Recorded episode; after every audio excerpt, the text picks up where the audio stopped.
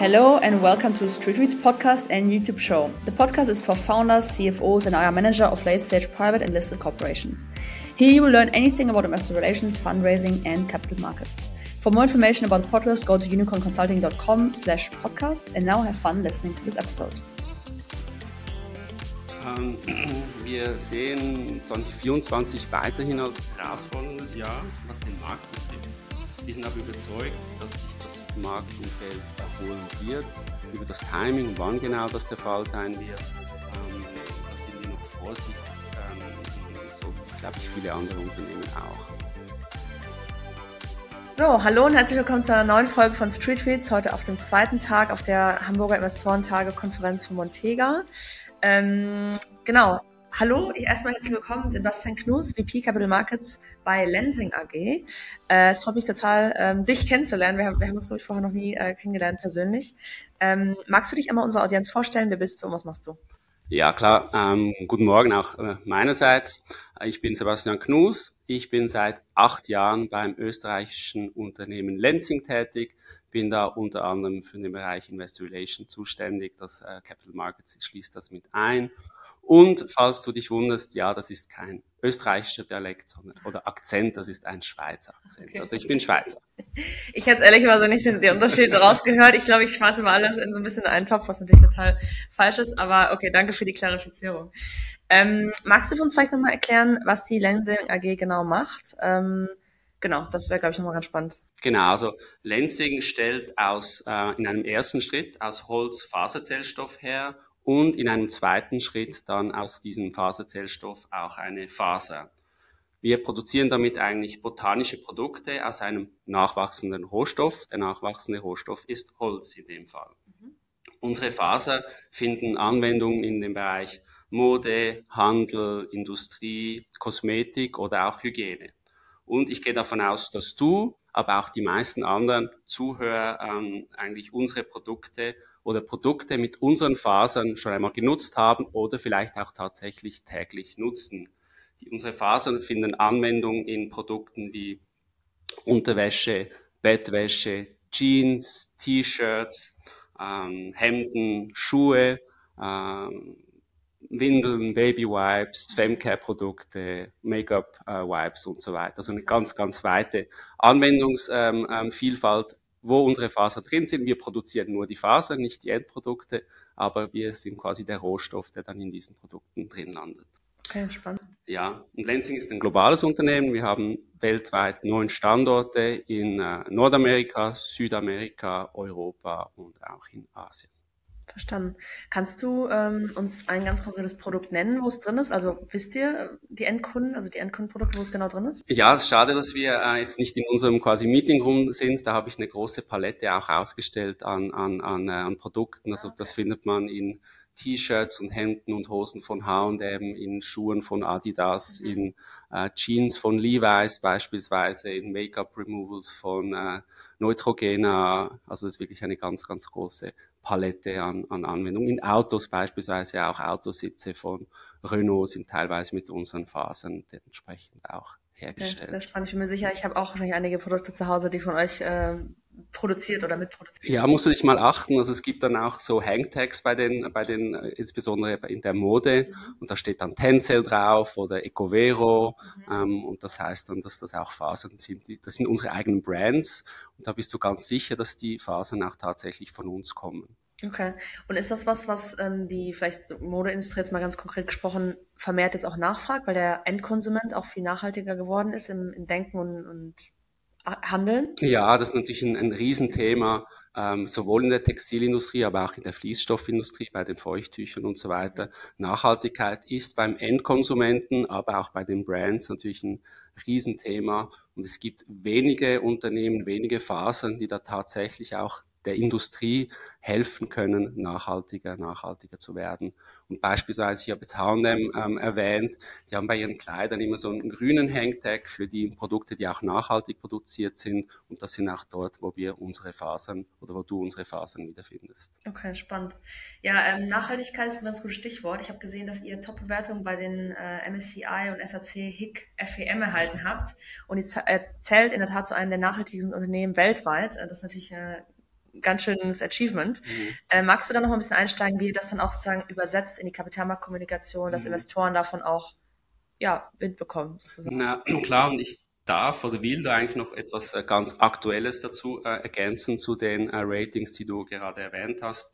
Diese Woche, also quasi ganz druckfrisch, hat CDP, und das ist sozusagen der Goldstandard ähm, für internationale Umwelt, Umweltberichterstattung, die neuesten Scores von über 21.000 Unternehmen bekannt gegeben. Und es gibt zehn Unternehmen weltweit, die haben ein AAA bekommen von CDP. Und Lenzing, ja, gehört wow. zu einem dieser zehn Unternehmen weltweit. Ja, ja, da sind wir sehr, äh, sehr stolz drauf und ähm, widerspiegelt natürlich auch ja, die Maßnahmen, die wir treffen und auch unseren Effort Richtung, äh, Richtung Transparenz und auch äh, Umwelt, Umweltfreundlichkeit. Ja. Ich sehe natürlich immer wieder auch, dass es Unternehmen gibt, die in ihrem Geschäftsmodell nachhaltig sind, aber die es trotzdem nicht auf die Straße kriegen, das dann zu übersetzen in Nachhaltigkeitsberichterstattung, in mhm. Nachhaltigkeitskommunikation. Was habt ihr denn dann anscheinend richtig gemacht? Vielleicht kannst du da mal ein bisschen einsteigen, ein paar Tipps mitgeben für Leute, die es noch nicht geschafft haben. Ja, also wir haben natürlich den Vorteil, dass unser Businessmodell per se halt nachhaltig ist. Wie gesagt, es ist ein nachhaltiger Rohstoff, den wir nutzen. Produktionsprozesse werden immer besser, Closed Loop ähm, ähm, Production und so weiter. Also wir ähm, sind auch im Energiesetup laufen daran, uns zu verbessern, Richtung nachhaltige Energie auch äh, zu, zu nutzen. Also das, das, das, das, das Kernelement ist natürlich schon da. Und dann haben wir schon vor ähm, äh, über zehn Jahren eigentlich begonnen, das auch in der Kommunikation aktiv so zu gestalten, mit äh, äh Nachhaltigkeitsstrategie, mit äh, Sustainability Reports und so weiter, wo wir auch ähm, zumindest äh, äh, immer wieder Awards bekommen, nicht nur für unser ähm, ähm quasi ESG, aber auch für unsere Nachhaltigkeitsberichte, weil wir da schon, ähm, wie gesagt, sehr früh damit begonnen haben, uns auch auf diese Kommunikation zu fokussieren. Was würdest du denn sagen, ist das Wichtigste bei der ESG oder Nachhaltigkeitskommunikation? Ist es das Nennen von Zielen und immer wieder zu sagen, wie viel ich pro Quartal oder pro Jahr daraufhin eingezahlt habe? Oder was ist genau daran sehr wichtig? Ja, ich glaube, eine, eine, eine Zielsetzung ist, äh, ist, der erst, ist ein wichtiger Schritt ähm, und dann aber auch die Transparenz. Ich glaube, äh, bei der Erreichung dieser Zielsetzung, ich glaube, Transparenz ist ein ganz, ganz wichtiges, wichtiges Thema. Grundsätzlich ähm, immer mehr, insbesondere auch in unserer Industrie, also in der Textilindustrie. Ähm, Traceability ähm, und Transparenz ist extrem wichtig, weil der Endkonsument, wie auch der Investor natürlich, ähm, also alle Stakeholder wollen wirklich ähm, sicher sein, ähm, woher die Sachen kommen und auch, also das heißt die physikalische Wertschöpfungskette, aber genau, genauso bei den, bei den ESG-Daten, dass die auch verlässlich sind. Ja. Verstanden. Ja, spannendes Thema ESG wird natürlich immer, immer wichtiger. Lass uns doch noch einmal ganz kurz auf ähm, das Thema Wachstum bei euch mhm. eingehen. Ihr habt im vergangenen Jahr rund 400 Millionen Euro durch eine Kapitalerhöhung eingenommen. Ähm, was macht ihr jetzt mit dem Geld? Soll das in ganz konkrete Investitionen mhm. fließen? Ähm, wieso habt ihr es erhoben? Na, ist super, super wichtige Frage und da muss ich auch etwas äh, weiter ausholen. Also wir haben ähm, unsere, mh, oder wir waren mit unseren nachhaltigen äh, Spezialitätenfasern in der Vergangenheit eigentlich immer, immer ausverkauft. Also unsere Kunden und die, die großen Brands und Retailer, ich habe da ein paar vorher namentlich mhm. äh, erwähnt, die wollten eigentlich immer mehr Fasern in ihre Kollektionen aufnehmen, als wir tatsächlich auch liefern konnten. Mhm. Ähm, insbesondere im Bereich ähm, Lyocell, ähm, wir vermarkten das als, als Tencel oder als Viocell, ähm, Lyocell, sehen wir auch Wachstumsraten von über 20 Prozent. Das ist ein sehr, sehr stark wachsender Markt, wo wir eine sehr führende ähm, ähm, oder sehr gute Marktposition eigentlich schon seit, seit Jahrzehnten eigentlich schon haben. Und wie gesagt, die Nachfrage viel höher als, als den Supply, äh, den wir ähm, quasi liefern konnten. Und entsprechend haben wir in den letzten Jahren auch in neue Werke investiert. Also wir haben in Thailand ein neues Werk gebaut, auf der Faserseite, in Brasilien ein neues Werk, auf der Faserzellstoffseite. Wir haben auch bestehende Werke ähm, konvertiert, dass wir auch dort wirklich nachhaltige Spezialitäten, Fasern produzieren konnten und das war natürlich auch mit einem gewissen CAPEX verbunden, diese Investitionen. Ähm, entsprechend haben wir jetzt im letzten Jahr diese Kapitalerhöhung von rund 400 Millionen Euro durchgeführt, haben gleichzeitig auch noch Verbindlichkeiten, ähm, also die Fälligkeit von Verbindlichkeiten über 2025 hinaus verlängert und ähm, in Summe sprechen wir da quasi von Kapitalmaßnahmen von 650 Millionen um, ähm, ungefähr. Ähm, und diese Maßnahmen sind jetzt quasi vorwärts gerichtet, um entsprechend auch äh, für die nächsten Jahre unsere Finanzposition zu stärken. Aber es geht jetzt nicht darum, dass wir sagen, wir investieren noch was damit, sondern die Investitionen haben tatsächlich eigentlich schon stattgefunden. Okay, verstanden. Ähm, ich habe auch gelesen, dass in eurem Q3-Zwischenbericht die Rede von einem umfassenden Performance-Programm ist. Kannst du da nochmal einsteigen, ähm, worum es da genau geht? Ja, klar, gerne. Auch da muss ich ein bisschen weiter ausholen. Ähm, und zwar befinden wir uns, respektive insbesondere die Textilindustrie, seit dem zweiten Halbjahr 2022 in einem sehr schwierigen, ähm, zunehmend schwierigen Marktumfeld. Und wir haben entsprechend auch im Herbst 2022 schon ein erstes Kostensenkungsprogramm lanciert und dann auch erfolgreich umgesetzt. Im letzten Jahr, also 2023, ist aber die eigentlich von allen erwartete Markterholung im zweiten Halbjahr nicht ähm, eingetroffen, ist weiter ausgeblieben und entsprechend haben wir dieses holistische Performance-Programm aufgesetzt und dieses Programm fußt auf drei verschiedenen Säulen. Die erste Säule betrifft den Umsatz. Um äh, diesen, also um den Umsatz zu stärken, haben wir eine Reihe von Initiativen und Maßnahmen definiert und sind auch dabei, jetzt diese umzusetzen. Und da stärken wir unsere Vertriebsaktivitäten sowohl direkt bei unseren Kunden, wir nennen das den Push-Aktivitäten, aber auch indirekt bei den Brands und Retailern, die schlussendlich auch darüber entscheiden, welcher Fasermix in den vorher genannten Produkten auch entsprechend genutzt wird. Und das mhm. nennen wir die Pull-Aktivitäten. Ähm, also es geht bei dieser Säule, bei dieser ersten Säule mit dem Vertrieb insbesondere darum, eigentlich das Potenzial, das große Potenzial, das in unseren nachhaltigen Spezialitäten, Fasern drin ist, noch weiter, noch besser zu nutzen. Die erste Säule. Zweite Säule betrifft eine nachhaltige Kostenexzellenz. Ähm, das beinhaltet unter anderem signifikante Verbesserungen unserer Operations. Äh, wir verbessern auch unsere Prozessexzellenz an den einzelnen Standorten. Auch hier haben wir eine Vielzahl von detaillierten Initiativen ergriffen, definiert und sind jetzt nun dabei, diese ähm, auch umzusetzen. Ähm, wir ähm, haben auch einen starken Fokus auf unsere direkten und indirekten Ausgaben, dass wir die weiter reduzieren. Auch unsere Overhead-Strukturen wollen wir noch schlanker aufstellen mit einem ganz klaren Fokus auf äh, dafür einen Mehrwert für unsere Kunden zu generieren. Insgesamt äh, sollen die Maßnahmen auf der Kostensenkungsseite ähm, über 100 Millionen Euro Einsparungen bringen und davon wollen wir schon die Hälfte in diesem Jahr 2024 äh, umsetzen und zwar ab 2025 das volle Potenzial der 100 Millionen Euro. Die dritte Säule unseres äh, holistischen Performance-Programms betrifft den Free Cashflow. Mhm. Und hier äh, sehen wir weiteres Potenzial bei der Verbesserung unseres Nettoumlaufvermögens. Da wollen wir noch etwas, etwas frei machen. Und auch beim CAPEX sind wir äh, sehr restriktiv, was jetzt der, die aktuelle Zeit betrifft, nachdem wir auch ähm, voll investiert sind. Ich habe die Investitionen vorher genannt.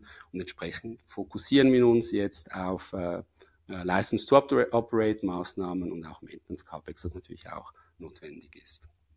Und im Summe sollten die Maßnahmen dazu führen, dass wir in den kommenden Quartalen entsprechend auch positive Free Cashflows äh, erwirtschaften. Haben jetzt im dritten und vierten Quartal 2023 äh, schon erreicht. Okay, das hört sich doch sehr gut an. Das kann auch nicht jeder von sich behaupten heutzutage. Deswegen Glückwunsch dazu schon mal. Ähm, vielleicht zum Abschluss, was wir immer unsere ähm, Podcast-Gäste fragen, ist, äh, was können jetzt Investoren dieses Jahr, da hat er auch gerade das angefangen, äh, von Ihnen der Equity Story erwarten? Äh, und das zweite ist, warum sollte man jetzt investieren? Mhm. Ähm, wir sehen 2024 weiterhin als herausforderndes Jahr, was den Markt betrifft. Wir sind aber überzeugt, dass sich das Marktumfeld erholen wird. Über das Timing, wann genau das der Fall sein wird, ähm, da sind wir noch vorsichtig, ähm, so wie, glaube ich, viele andere Unternehmen auch, also was jetzt die, die Entwicklung für 2024 betrifft. Was wir aber steuern können, das tun wir mit vollem Einsatz. Ähm, wir arbeiten wirklich daran, wie genannt, das Potenzial unserer Fasern voll ähm, ähm, auszuschöpfen, unabhängig von einer Markterholung. Wir erhöhen weiter unsere Kostenexzellenz. Wir haben Fokus auf Free Cashflow. Wir tun das, was wir tun können und wollen dann bereit sein, natürlich, wenn die Markterholung ähm, tatsächlich kommt, dann entsprechend auch voll davon zu profitieren. Ja, und warum ich, äh, ich persönlich äh, äh, ja, in die Lenzing-Aktie investiere. Also ich bin auch investiert, also ganz, ganz persönlich. Also ich äh, bin überzeugt äh, und auch der Meinung, dass äh, Lenzing mit seinen nachhaltigen Spezialfasern eines der ganz, ganz wenigen Unternehmen weltweit ist und wirklich einen signifikanten Beitrag zu den Herausforderungen sowohl des Textil- als auch des Fließstoffindustrie und Marktes ähm, beitragen kann, leisten kann. Und ich bin überzeugt, dass sich das dann auch früher oder später im Aktienkurs ähm, entsprechend widerspiegeln wird. Das ist mein, mein ganz persönliches, ähm, äh, wie gesagt, ich bin auch investiert und ich glaube ich glaube daran. Das ist immer gut. Das ist immer gut, wenn die Erler selbst ihre eigene Story natürlich auch äh, gekauft haben. Habe ich auch immer gemacht. Genau äh, dann ist das nochmal natürlich eine ganz andere Überzeugung, mhm. die man da mit, mitbringt.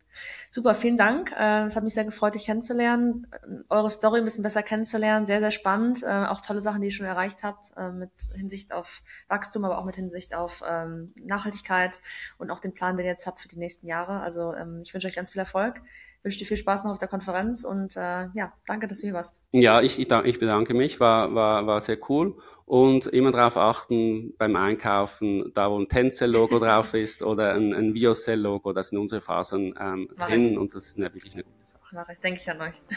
Tschüss. Tschüss. And we're looking forward to hearing from you next time. And thanks also for uh, listening to our episode. Feel free to share the video with someone that you think is interested in it. We would be happy to also have one of your reviews uh, on, on the podcast, of course. If you think someone uh, might benefit from the knowledge, also click on the share button. And if you're curious for more quick tips and behind the impression scenes, check us out on Instagram under Street Tweets underscore